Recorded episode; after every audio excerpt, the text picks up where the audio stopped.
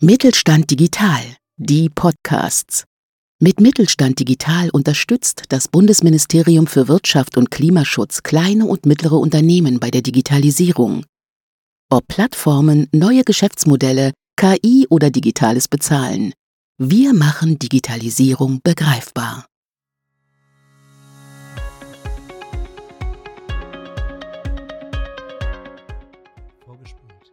Podcast des Mittelstand 4.0 Kompetenzzentrums Textil vernetzt. Auf Tuchfühlung mit Avatar, KI und Retrofit.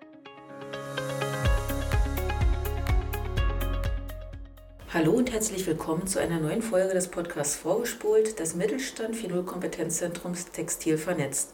Auch heute wieder vor dem Mikrofon sind Maria Rost und Anja Merker. Maria, wir haben uns ja heute das Thema Robotik vorgenommen.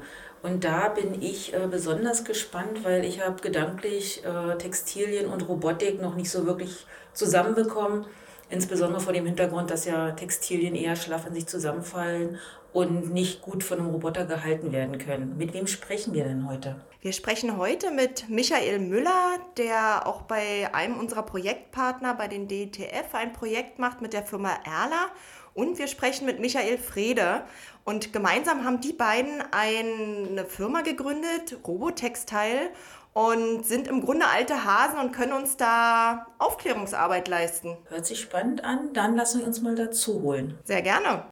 Der Mittelständler Erla setzt derzeit mit unserem Textilvernetzpartner, den DTF, eine Machbarkeitsstudie zum autonomen Absortieren von einlagigen Schneidetischen um.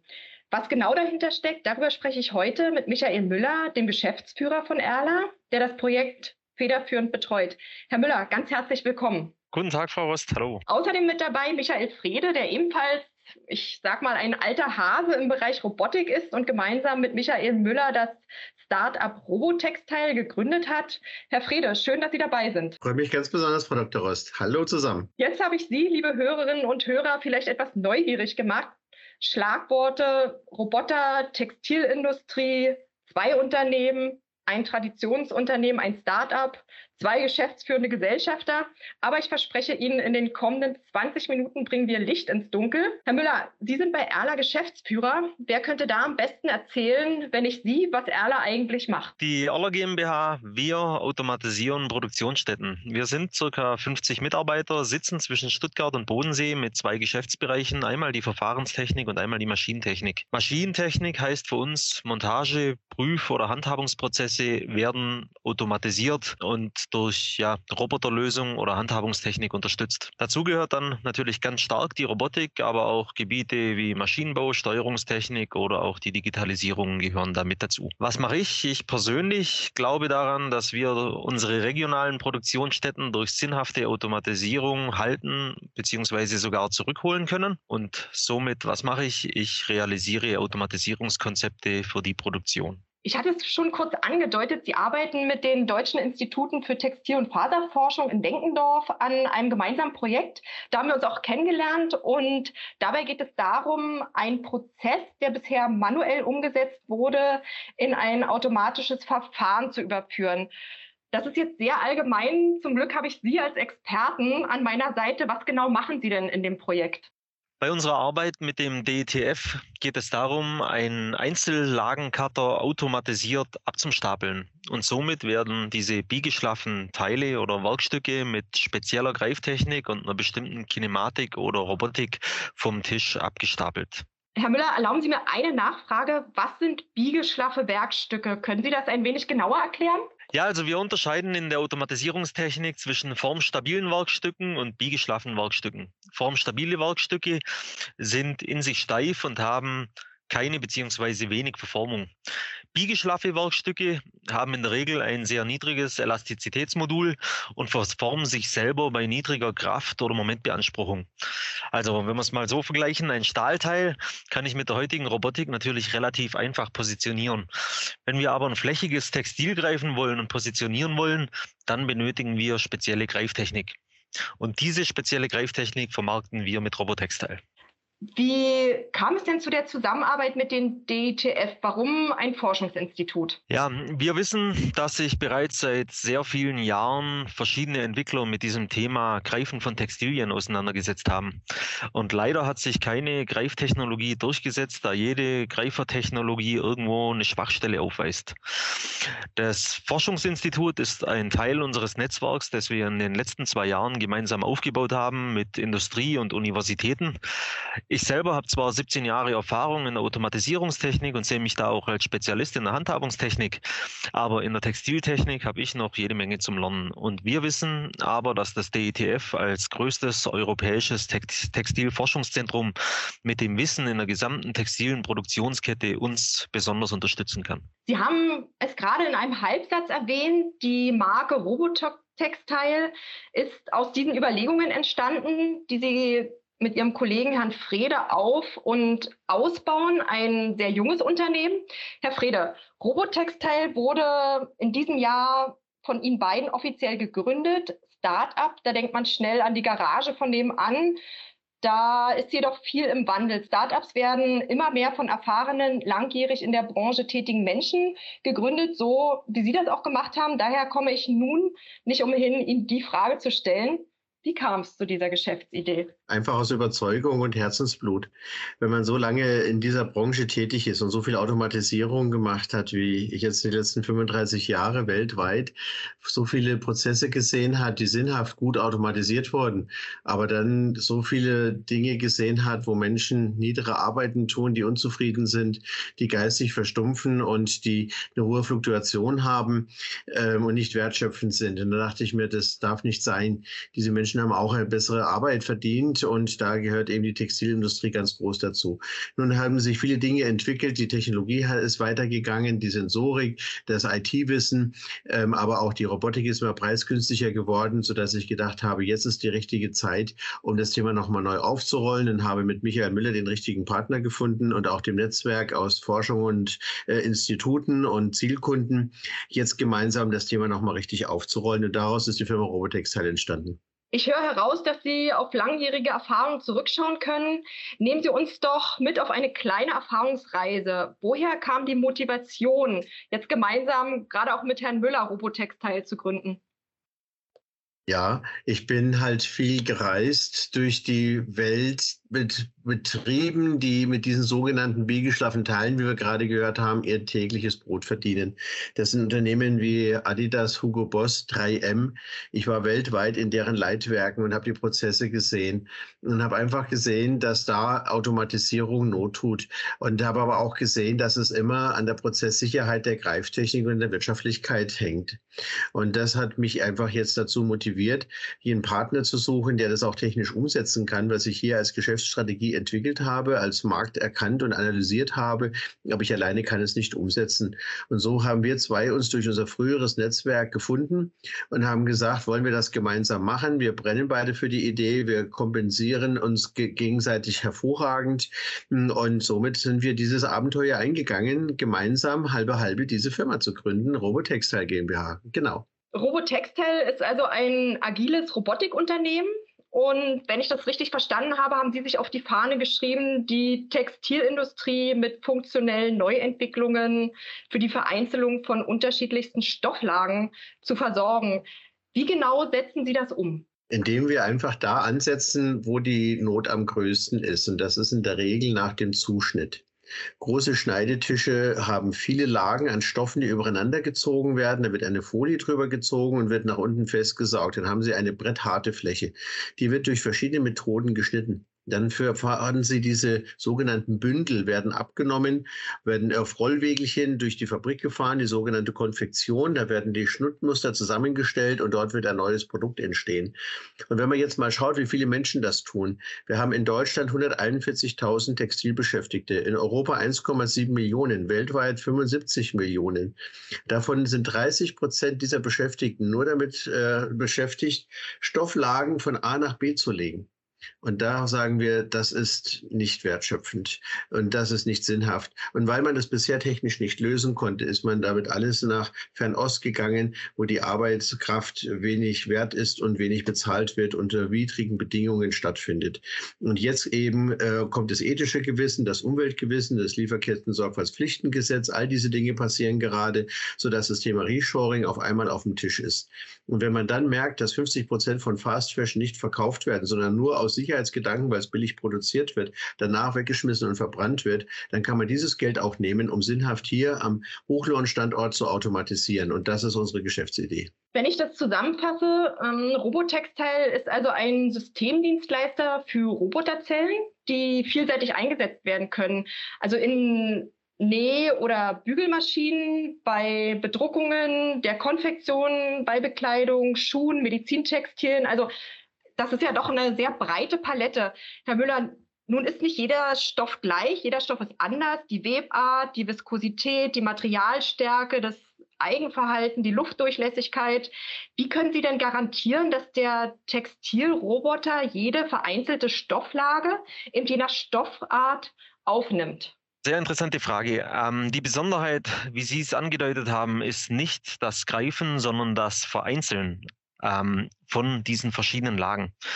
Mit einem Strömungsgreifer, mit dem wir physikalisch gesehen einmal blasen und saugen können, können wir die Ecken vereinzeln, bevor wir das Produkt abstapeln.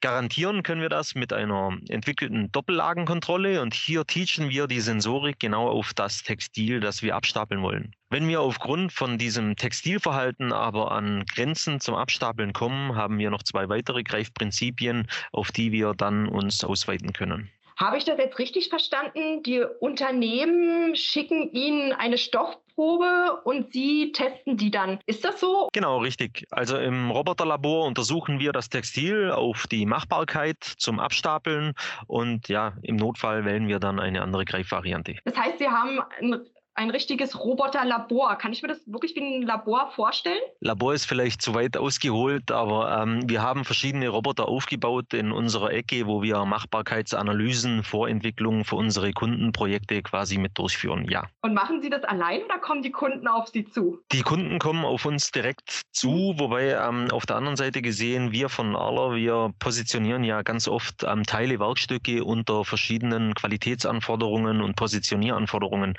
Und hier sind sehr, sehr oft im Projektgeschäft Machbarkeitsanalysen ähm, notwendig, um einfach zu garantieren, dass wir die geforderte Taktzeit, Qualität oder Positioniergenauigkeit erreichen. Herr Frede, Stellen Sie den Roboter-Greifarm denn individuell auf die Bedürfnisse des nutzenden Unternehmens ein oder wie kann ich mir die Zusammenarbeit vorstellen? Wir haben in den intensiven Vorarbeiten, die wir auch gemeinsam mit Pilotkunden und den Instituten gemacht haben, Stoffe vorklassifiziert. Die Stoffe sind, sage ich mal, relativ gemein und unfair. Das ist der Grund, warum sie sich so lange erfolgreich gegen Automatisierung wehren konnten. Und ähm, deswegen müssen wir einfach diese Charaktereigenschaften ähm, akzeptieren und sagen, es gibt kein One-Size-Fit-All. Daraus sind vier verschiedene physikalisch völlig unterschiedliche Greifmethoden entstanden, wovon auch drei im Patentlauf sind und mit denen wir eben dann diesen unterschiedlichen Stoffcharakteristiken Herr werden. Von sehr stark luftdurchlässig bis sehr steif, äh, bis sehr statisch aufgeladen oder sehr stark an den, an den Kanten Federn verhängend oder rollende Kanten. Da gibt es sehr viele verschiedene Verhalten. Und daraus haben wir vier verschiedene Greifmethoden entwickelt, die wir dann mit diesen äh, uns zur Verfügung gestellten Stoffen erproben und dann parametrieren. Aber die Greiftypen sind eigentlich vorentwickelt. Die werden vielleicht vielleicht noch zu 20 Prozent auf den Stofftyp angepasst, aber 80 Prozent werden wiederverwendet. Ich habe gerade herausgehört, rollende Kanten. Können Sie jetzt kurz erklären, was sind rollende Kanten? Wenn Sie ein, ein sehr zartes äh, T-Shirt, Trikot-Shirt haben und holen das, äh, sage ich mal, aus der Waschmaschine und Sie haben es noch nicht gebügelt, dann sehen Sie, dass sich das unten so ein bisschen einrollt. Und das ist ein Verhalten, das das Stoff in sich trägt. Ja, so eine Art Memory-Effekt durch die Webart. Und das ist ein Verhalten, das können Sie dem Stoff nicht abtrainieren. Den müssen Sie einfach akzeptieren orientieren. Damit haben Sie aber auch keine gerade Kante, an der Sie sich zuverlässig orientieren können, um einen Greifprozess zu machen. Dann müssen Sie in der Fläche vom Stoff greifen. Dann haben Sie wieder das Problem, wie nehmen Sie den auf, ohne die zweite Lage zu nehmen, weil es ja sehr dünne Stoffe sind. Und das genau ist unser Know-how. Das haben wir gelöst. Sind Forschung und wissenschaftliches Arbeiten die Grundpfeiler auch Ihrer Unternehmensgründung? Absolut ja. Also das kann gar nicht anders sein. Wir werden hier so traumhaft gut unterstützt durch unsere Aktivitäten mit den sehr honoraren Professorinnen und Professorinnen, die hier schon sehr viel Vorarbeit geleistet haben, die mit großer Freude jetzt uns begleiten und uns alles zur Verfügung stellen, was wir brauchen. Forschungsergebnisse, Patente, Promotionen, äh, Misserfolge, gescheiterte Projekte, all diese Dinge wurden uns komplett zur Verfügung gestellt, dass wir aus diesem Stoff lernen können, um jetzt daraus einen neuen Weg zu gehen. Das ist ein klassisches Pareto. Man hat in der Vergangenheit mit 20 Prozent Aufwand 80 Prozent Erfolg gebracht viel Applaus, viel Aufmerksamkeit. Und dann wollten es die Leute haben. Dann hat man festgestellt, die letzten 20 Prozent Reife brauchen 80 Prozent Aufwand. In der Zeit sind neun von zehn Betrieben aus Deutschland verschwunden. Da gab es keinen mehr, der es danach gefragt hat. Und dann war es das. Dann wurden Ei drüber geschlagen. Und wir gehen genau jetzt da rein und sagen, wir rollen es jetzt wieder auf. Wir bringen es in die Prozessreife und damit auch wieder in den wirtschaftlichen Nutzen. Und die Betriebe sind da hoch erfreut. Und ja, das hat sehr viel mit den Forschungsbereichen aus Deutschland zu tun, die hier sehr viel Grundlagen schon geschaffen haben. Sehr spannend und äh, positiv äh, finde ich auch, dass Sie sagen, dass Ihnen auch die Misserfolge ähm, zur Verfügung gestellt werden. Ich kenne das auch aus der Forschung, dass das eher weniger gemacht wird. Wenn irgendwas schief geht, dann spricht man nicht darüber. Ähm, was aber dann natürlich für die, die sich auch mit dem Thema beschäftigen, eigentlich von Vorteil wäre, darüber ja auch Bescheid zu wissen, um nicht das Gleiche vielleicht nochmal zu machen. Das Absortieren von zugeschnittenen, biegeschlaffen und luftdurchlässigen Textilien ist ein bisher nicht gelöstes Problem. Wo ist eigentlich der Knackpunkt, Herr Müller? Also in der Regel, so ähnlich wie man es gerade, wie es der Michael Frede auch gerade schon angedeutet hat, wird in der Textilindustrie die Zuschnitte in einer Serienproduktion mehrlagig geschnitten. Und durch diesen Schneideprozess verhaken sich diese Fasern der einzelnen Lagen ineinander. Wie macht es der Mensch? Der Mensch nimmt in der Regel, wenn er diese Lagen vereinzelt, zwei Finger, rollt seine Finger übereinander ab und diese, durch diese Querbewegung schafft es der Mensch, diese einzelnen Lagen voneinander abzuschälen. Und sage ich mal, dieses Abschälen, nicht das Greifen, sondern wirklich das Abschälen von zwei Lagen, die ineinander verhakt sind, das ist in der Automatisierungstechnik ganz sicher die Königsdisziplin. Kommen wir kurz auf das Thema Roboter und Mensch. Sicher gibt es hier auch Bedenkenträger, wie bei vielen neuen Technologien Ihre Roboter sind, wenn ich das auf Ihrer Webseite anschaue, intuitiv bedienbar. Was meinen Sie, Herr Frede, damit und wie kann ich mir das mit dem ja, im Arbeitsalltag vorstellen, wenn Sie mit kleinen und mittleren Unternehmen zusammenarbeiten? Ja, eine sehr, sehr wichtige Frage, die man nicht unterschätzen sollte, weil diese äh, Branche in sich noch sehr dünn automatisiert ist. Bei dem Autozulieferer brauche ich mit dem Thema nicht mehr kommen. Das haben die vor 20, 30 Jahren gelöst. Aber Textilindustrie ist hier neu und da gibt es sicherlich noch etwas Berührungsängste. Hier kann ich zwei Dinge dazu sagen. Das eine ist, dass unsere erste Installation bei C&A in Mönchengladbach, äh, dort im Monforts-Areal, äh, ähm, eine relativ kleine Fertigung ist mit etwa 120 Mitarbeitern. Da steht unsere Roboterzelle in der Mitte der Produktionshalle. Jeden Tag sehen alle Mitarbeiterinnen und Mitarbeiter diesen Roboter und betrachten ihn als Unterstützung und nicht als Bedrohung. Das ist schon mal eine ganz, ganz wichtige Botschaft, weil sie sagen, der macht diese stupiden Arbeiten, die uns eigentlich immer nur von der eigentlichen wertschöpfenden Arbeit abhalten, die wollen wir doch gar nicht machen. Bin froh, dass der Kerl über Nacht die Kiste voll macht und die Hosentaschen umsäumt. Ja, da haben wir am nächsten Morgen wieder eine fertige Kiste und können ordentlich nähen. Punkt zwei ist, wir haben gerade die Messe äh, Text Process in Frankfurt hinter uns und hatten dort pro Tag etwa 50 Vorführungen an Stoffmustern gemacht. Es war unglaublich, wie groß das Interesse dort war. Und dort haben wir die äh, Besucherinnen und Besucher einfach mal animiert, selber mal so einen Roboter in die Hand zu nehmen und ihn mal in dem Teach-Modus zu verfahren das hat Glücksgefühle ausgelöst und sind bald die Tränen gekommen. Das war unglaublich, was so ein Verfahren vom Roboter an, an, an Nähe bringt und an Angst nimmt. Ja, das ist doch eigentlich nur so ein Eisenkerl. Ja, schon, aber der tut mir ja nichts. Der macht sinnhafte Arbeiten und ich kann ihn auch noch beherrschen. Und das waren große Schlüsselerlebnisse. Und so muss man eigentlich an das Thema drangehen. Und das waren zwei Erlebnisse, wo wir sagen, das ist die richtige Vorgehensweise, es auch behutsam in diese Branche neu einzuführen. Und deswegen haben wir das auch so auf der Webseite dargestellt. Das bringt mich auch zum nächsten Thema. Ganz kurz, ich würde das Thema Nachhaltigkeit nochmal anreißen zumindest. Ähm, Herr Müller, die manuelle Bestückung von Nähmaschinen und Textilprozessen verbraucht bis zu 40 Prozent der Personalkosten. Das ist wenig nachhaltig. Was ist denn Ihre Lösung? Ja, ich habe es vorher bei der Einleitung gesagt, ich selber glaube daran, dass wir natürlich unsere regionale Produktion durch Automatisierung halten können. Ähm, wir wissen, dass die wertschöpfenden Fertigungstechnologien in der Textiltechnik, sie, diese sind weit automatisiert. Das Bestücken, wie Sie es richtig gesagt haben, mit bis zu 40 Prozent gar nicht. Das heißt, manuelle Bestückung von zum Beispiel Nähmaschinen ähm, oder von anderen Maschinen in der Textilproduktion. Unser Ziel ist es, diese Blindprozesse, diese Nebentätigkeiten zu automatisieren. Andere Industrien haben dies vorgemacht. Warum nicht Textil? Wenn wir es doch schaffen, dass wir diesen letzten Part, die Maschinenbestückung der Textilbranche zu automatisieren, dann ist es doch egal, ob wir in Asien, in Südamerika oder in Europa produzieren. Ähm, dann haben wir eine Chance, in diesem Wettbewerb gegen Low-Cost-Countries anzutreten. Und das schreit dann nach Reshoring oder Nearshoring der Textilproduktion. Reshoring oder Nearshoring ist ja auch das äh, große Thema, auch bei der Tech Textil. Wir hatten auch die Fachtagung.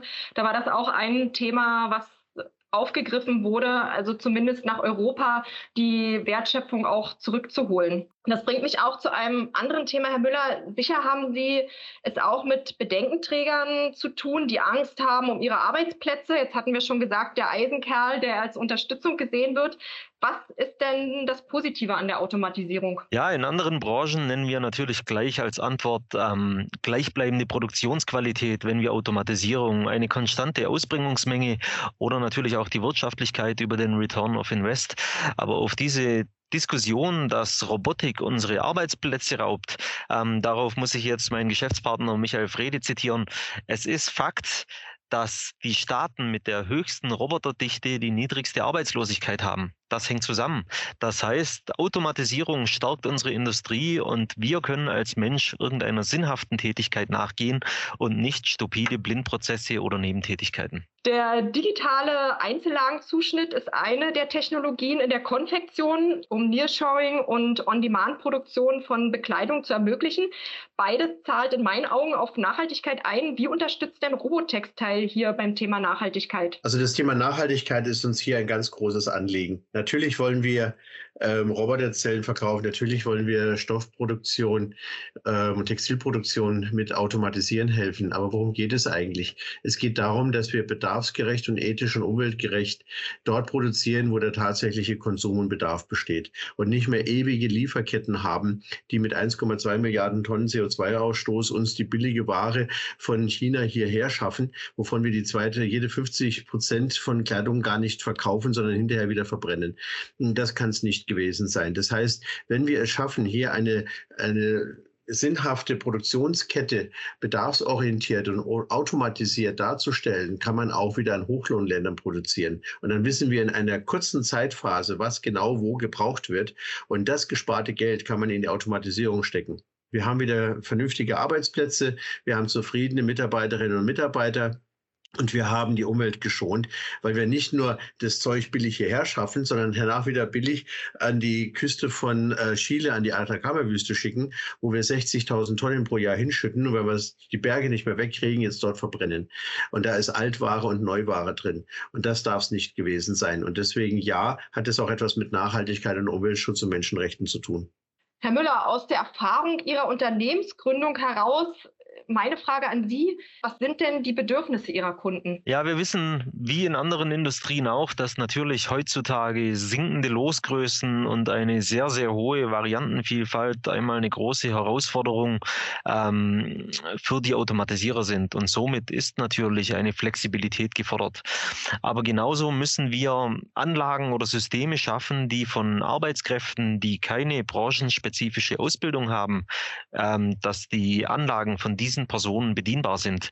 Da gehört dann Easy-to-Use-Robotik mit dazu, da gehören einfache Teach-Menüs dazu, um Roboter zum Teachen, sodass man mit einer kleinen Einweisung eigentlich einfach eine Artikel- oder eine Rezepturverwaltung ähm, bis hin zu wandelbaren Produktionssystemen ähm, damit diesem Markt gerecht wird und ja, das spricht dann für die Zukunft der Automatisierungsbranche. Zukunft ist mein Stichwort. Ähm Herr Frede, wenn Sie einen Blick in die Zukunft werfen könnten, wo steht denn Robotextile in drei Jahren? Sehr weit vorne. also wir sind wirklich überzeugt äh, durch den großen Rückenwind und diesen dramatisch guten Zuspruch, den wir jetzt von dieser Fachwelt aus der Textprozessmesse mitgenommen haben, dass wir genau den richtigen Kern der Zeit getroffen haben. Das heißt, es kann durchaus sein, dass es relativ schnell in die Breite geht und in die Menge geht. Und die Betriebe, die hier auf uns zukommen, die sagen nicht, ach, also macht man mal ein Angebot, wir denken mal, nein, die kommen alle mit ihren Stoffthemen, die kommen mit ihren Prozess- und Produktionsthemen, die kommen mit ihren wirtschaftlichen Themen und Qualitätsthemen. Und das ist alles parat. Und darauf sind wir vorbereitet. Das heißt, wir gehen mit diesen Kunden direkt in Medias Res und lösen ihr Thema. Und dann denke ich, wird es, weil es wirtschaftlich für uns abbildbar ist, wir sind relativ schnell im ROI bei den Kunden, weil wir unsere Geräte auch als Mietmodelle anbieten können dass wir dann auch recht schnell äh, skalieren können und nach drei Jahren, denke ich mal, ein recht stattliches Unternehmen sind. Ich will jetzt keine Zahlen nennen, weil das kann alles falsch sein, was ich sage, aber wir werden mehr als zwei Leute sein und wir werden mehr als fünf Roboter im Jahr verkaufen. Das ist mal ganz sicher. Eine Frage habe ich noch. Was ist ROI? Das ist der Return on Invest. Das ist die Messgröße, nach denen die Betriebe messen, ob sich eine Investition lohnt. In der Regel sagt man, es soll unter zwei Jahren liegen gegen Lohnkosten zu Maschineninvest. Und wenn wir eine solche Roboterzelle quasi für ab 1500 Euro in Deutschland vermieten können, dann ist das schon ab dem ersten Monat gegen Lohnkosten sofort im Positiven und das Kapital ist für den Betrieb gespart. Nach drei Jahren kann er überlegen, ob er für einen geringen Betrag die Zelle behalten will oder uns zurückgibt.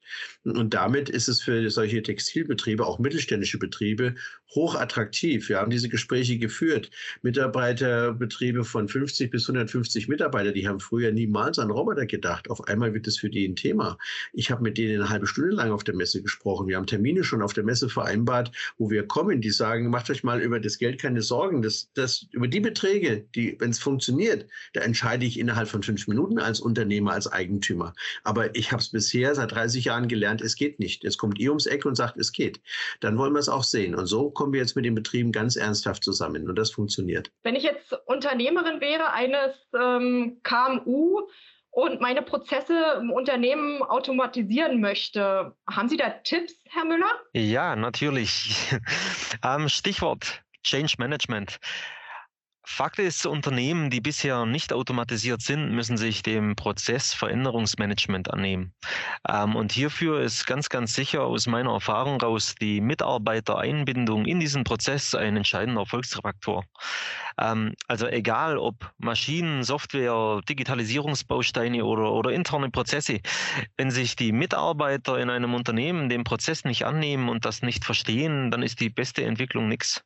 Ähm, und darum ist es ganz, ganz wichtig, die Mitarbeiter, die Kollegen alle in solchen ein Projekt mit reinzunehmen, um auch die Angst in dieser Branche vor Robotik und Automatisierung zu nehmen. Dem Mitarbeiter muss quasi klar sein, dass Robotik ihm nicht den Arbeitsplatz raubt, was ich vorher gesagt habe, sondern sichert. Das heißt, Mitarbeiter einbinden, die Angst nehmen und dann hat Robotik auch eine Zukunft. Und wenn ich an die Zukunft denke, kommen mir so Ideen wie Smart Factory, IoT oder KI-Systeme. Ich denke, es bleibt also spannend, ähm, was die Zukunft so bringt. Ihnen, Herr Frede und Herr Müller, danke ich für das Gespräch, für Ihre Offenheit, dafür, dass Sie ein wenig aus dem Nähkästchen geplaudert haben. Ich wünsche Ihnen natürlich viel Erfolg. Ich werde dann in drei Jahren spätestens äh, mal schauen, wie es bei Ihnen aussieht, aber sicher auch schon eher. Vielen Dank, Frau Dr. Rost. Ganz herzlichen Dank, hat uns große Freude gemacht. Dankeschön. Herzlichen Dank. Für mich ist der kleine Eisenkerl im Gedächtnis geblieben und auch wie er insgesamt die, das Leben angenehmer machen kann, die Arbeit angenehmer machen kann. Was ist denn für dich so der Aha-Moment gewesen, Anja? Na, neben der Technik, dass es jetzt überhaupt klappt, rein technisch, äh, biegeschlaffe Textilien über Robotik äh, gut handelbar zu machen, ähm, auch, dass, äh, auch das zur Nachhaltigkeit beiträgt. Und zwar nicht nur über die Zurückholung der Produktion nach Deutschland oder nach Europa, sondern auch äh, über das klassische äh, Vermieten ähm, als neues Geschäftsmodell anstelle von Verkaufen, sodass da auch die Rohstoffrückgewinnung des Roboters ähm, erfolgen kann. Und natürlich auch, äh, wie bei allem, dass äh, Robotik, wie auch in anderen Bereichen der Digitalisierung, ähm, das, was mit Mitarbeitereinbindung zu tun hat, Ängste abbauen, rechtzeitig mitnehmen, äh, die Leute darauf vorbereiten und sie natürlich von ich sag mal, sinnfreien Aufgaben zu entlasten, sodass die Mitarbeiter sich auf die wertschöpfenden Tätigkeiten konzentrieren können. In der Tat. Das soll es für heute gewesen sein. Ähm, wir würden uns freuen, wenn wir Sie auch beim nächsten Mal wieder als Zuhörer begrüßen dürfen. Auf Wiederhören. Tschüss.